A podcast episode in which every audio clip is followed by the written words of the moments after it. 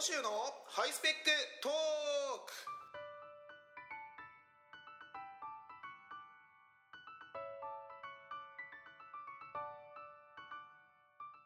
皆さんこんにちは。小野州のハイスペックトークのお時間でございます。あのーこのハイスペックトークっていうのはあの今までねあのー、だいたいプロデューサーこのハイスペックトークのプロデューサーディレクターの椎名さんとあの顔を合わせてあの椎名さんの、えー今住んでいるあの駒込の辺りの公民館とかね地域文化センターとかの一室を借りて、えー今までは撮っていたんですけども、えーなんと今日はあの初めての試みということであの椎名さんと私の自宅をスカイプでつないであのスカイプで、えーえ椎名さんと、えーいろいろ確認をしながら、えー録音するというようなね初めての試みで収録をしております。ねまあ、収録しておりますって言っても皆さんにとってだからなんだっていうことになると思いますけどもあのーいやこれをやるにあたってねあのいや僕神奈川県に住んでて椎名さん駒込なんでなんか顔合わせるってな言うとなかなかちょっと大変なんですよね。っていうことであのスカイプでやってみようかっていうことにそういう話が持ち上がりまして、まあ、今日土曜日やってるんですけど朝の10時半ですね。皆さんスカイプってやってますか？いや僕はあのこれをそのハイスペックトークのためにスカイプちょっとやり取りするかってことであの久々にスカイプややったんですよ。でそしたらあのもうパソコンに残ってるスカイプのアプリケーションがもうなんかバージョンが古くて使えなくなっててであの新しいバージョンをダウンロードとかしたんですけど思い起こしてみたらスカイプって過去にやったの何年前かなっていう。もうね思い出せないぐらい昔でしたねあのアカウントだけは残ってたんであの過去にやり取りしたその、まあ、履歴はもう残ってないんですけどあの過去にやり取りした連絡先とか残っててそう思い出してみるともう5年以上前なんじゃないかなっていうふうにね思思ったりしますね。あのーもう本当に思い起こしてみたらえー小学生の時だったと思うんですけど NTT に社会見学に行ったんですよ。確か NTT だったんですけどで NTT で、えー今実験中のテレビ電話があるって言って僕は小学生の時なんでもう本当にあの30年近く前。30年は言い過ぎたか。でもまあ20年以上前です。20年近く前でテレビ電話でクラスの代表の一人が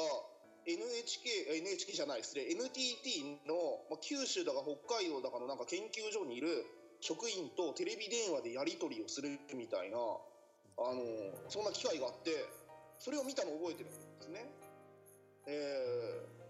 ー、すごいじゃないですか。もうドラえもんの世界じゃないですか。でドラえもんの世界がこんな研究されててでしかもそのもう実際にこうやって運用されてるとまだ実験段階であるかもしれないけどすげえなと子供の頃に思った覚えがあるんですよ。で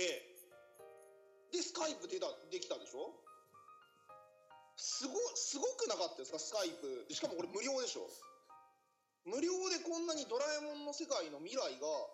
あの自分たちの手の中にっていうねっていうので結構そのスカイプ出始めた時にいろいろやった覚えがあるんですよあの僕大学北海道であの実家がこの神奈川県なんであの就職と同時に戻ってきちゃったんで、ね、あの友達が結構北海道にたくさんいたんですけどでなかなか会えな北海道の友達とそのスカイプでやり取りをしたりとか、あのー当時ドイツに留学してるお友達がいてドイツとねもう海外とかってやりとりもう本当まさしくドラえもんですよね。っていうので結構なんか面白がってその時はやった覚えがあるんですけどその後全然やった覚えがないんですね。ぷっつりやらなくなったんですね。ななんどうしたんでしょうね。あの皆さんやってますか？スカイプ。椎名さんどうですか？あ僕も5年ぐらいやってなかったです。やっぱそうなんですね。やっぱ世の中的にやっぱりその一時的なブームで終わっちゃったんですかね。やってる人は、ね、やってるますよ。うんやってる人はやってるんですかね。相手がいるかいないかじゃないですか。じゃあやっぱりその となるとなんかその個人的にあんまり僕に友達がいなかったっていう。そうは言ってないですけど。いやあの勝手にこっちが友達だと思っててなんかスカイプでやり取りしようぜとか言ってもなんかちょっとみたいな感じで避けられてたって話になっちゃいますからね。うんまあ起動してないとねあの来ないじゃないですか。そうですね。はいだからそうじゃないんです。だから友達がいるとかいないとかじゃなくてやっぱ僕らはそうやってこのあのーテレビ電話のやり取りじゃなくてやっぱ生身のはい。生身のその付き合いっていうこの顔と顔を合わせた付き合いってのも大切にしてるというはい。今これスカイプで会話しながら言うセリフでもないですけども そういうふうなことなんじゃないかなってねはい。ことで、はい。まあだから、あれですよね、その、ドラえもんのその道具が、あの、もう現実になったっていう風なものって結構ありますよね、そう考えると。いや、スカイもそうですし、だってドローンとかもそうでしょ。あスパイ衛星でしょ。はいスパイ衛星ってありますよだからそういうことでは未来が来てるのかなって思うんですけどでもなんかそのドローンもねあの法律規制だとかなんか危険がとかなんかそのいろいろとなんか出てきちゃってあのーそう考えるとなんか何でもそのものがありゃいいってもんじゃねえんだなっていうなんかいろいろその法法整備とかって考えるとなんかそのあんまり楽しくないですね。そういう着地をするんですねうんまあ、やっぱり何でもそのねそのお根回しというか。はいまあそんなようなことでねあのーもうとにかく、えー早くね法律の整備の方をねあのーもう頑張っていただきたいなというふうな、ね、ところでね国会の皆さん頑張ってくださいというふうなことでよろしいでしょうか？あはい。次。あコーナーですね。はい。をはい。じゃあ送ります。はいえっと椎名さん。これも未来感ありますね。椎名さんがあのコーナーで使うものをなんか送ってくれてますよ今。はいえっとでではコーナーの方行きましょう。この週のハイスペック Q&A はいえっとこのコーナーはえっとネット上にある、えーネット上にあるネット上にある、えっと質問に、えー、バリ雑言私が浴びせかけるコーナーでございます。はいえっと今日はこのこれですね。椎名さんが今送ってくれましたよチャットの機能で。はい読みますね。毎日新聞の人生相談からです。あいつもの毎日新聞の人生相談からだそうです。います。人が褒められると自分がけなされているように感じて落ち込みます。例えば習い事の先生に「昨日美人姉妹が来ました」と言えば私のことはブスと思っていて本当はこんなブスに教えたくないだろうと暗くなります。容姿に関わる褒め言葉に反応する場合が多く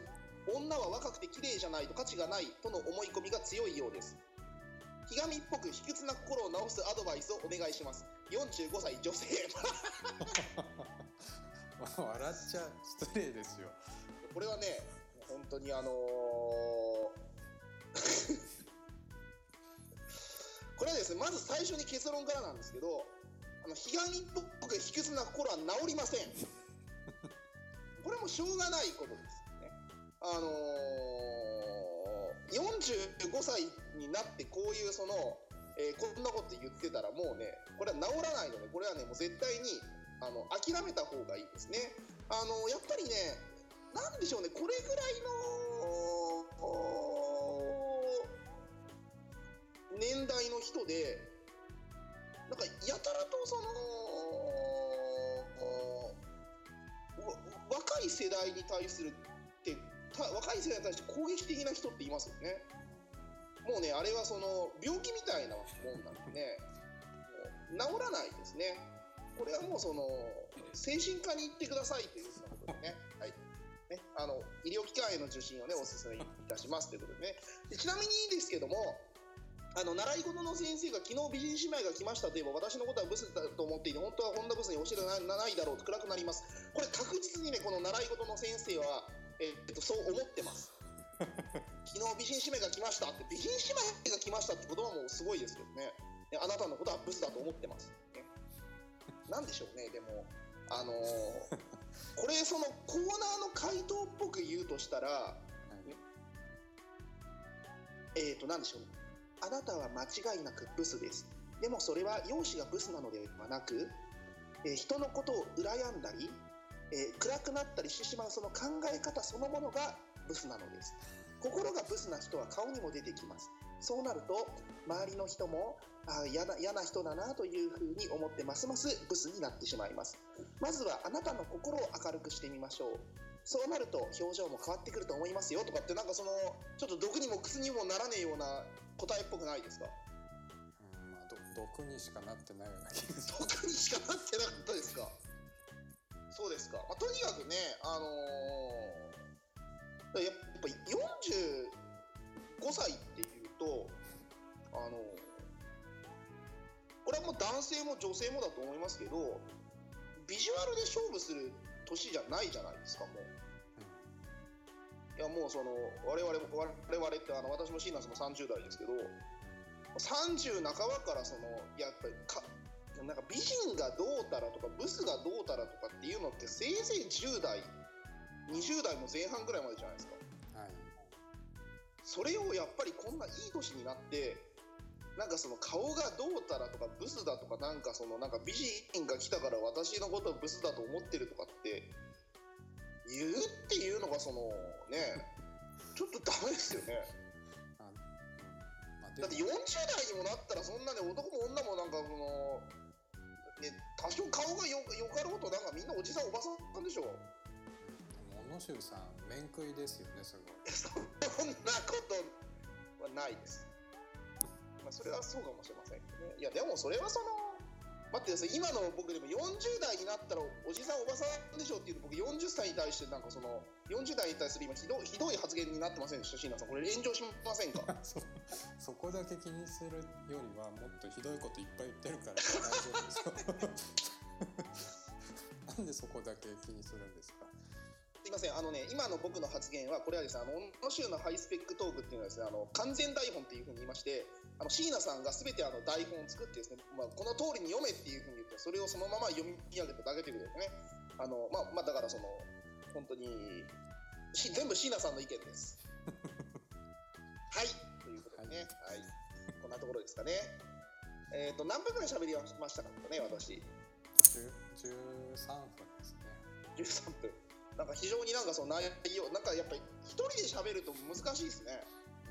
確かにこうやって目の前にあの画面上に椎名さんの顔はありますけども、うん、うんなんかその、一人ではしゃいでる感がちょっと強いっていうか、何がですか？部屋のぼ僕の部屋ですか？はい僕の部屋殺風景じゃないですよ。ほら、可愛いでしょ、このスヌーピーの、あの、ポスターとか。れが、って言って、今、ここれがスヌーピーですね。あはい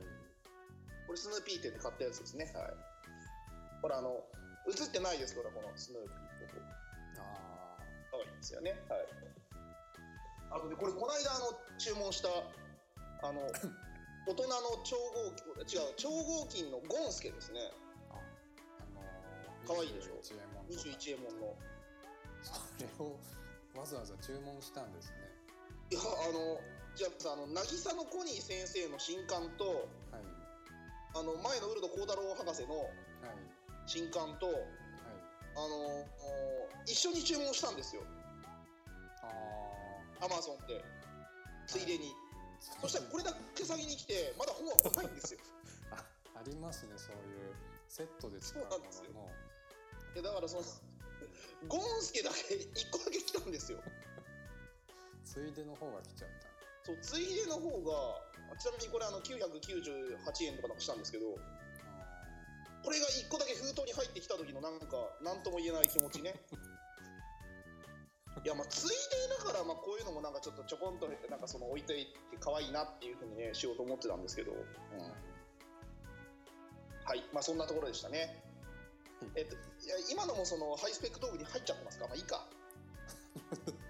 はい大丈夫ですはいということでね、あのまあ、皆さんもね、あの Amazon の Amazon で注文するときには、ちゃんとね、あのお届け予定日をきちんと確認していただきたいというふうなお話でした。それではまた来週、さようなら。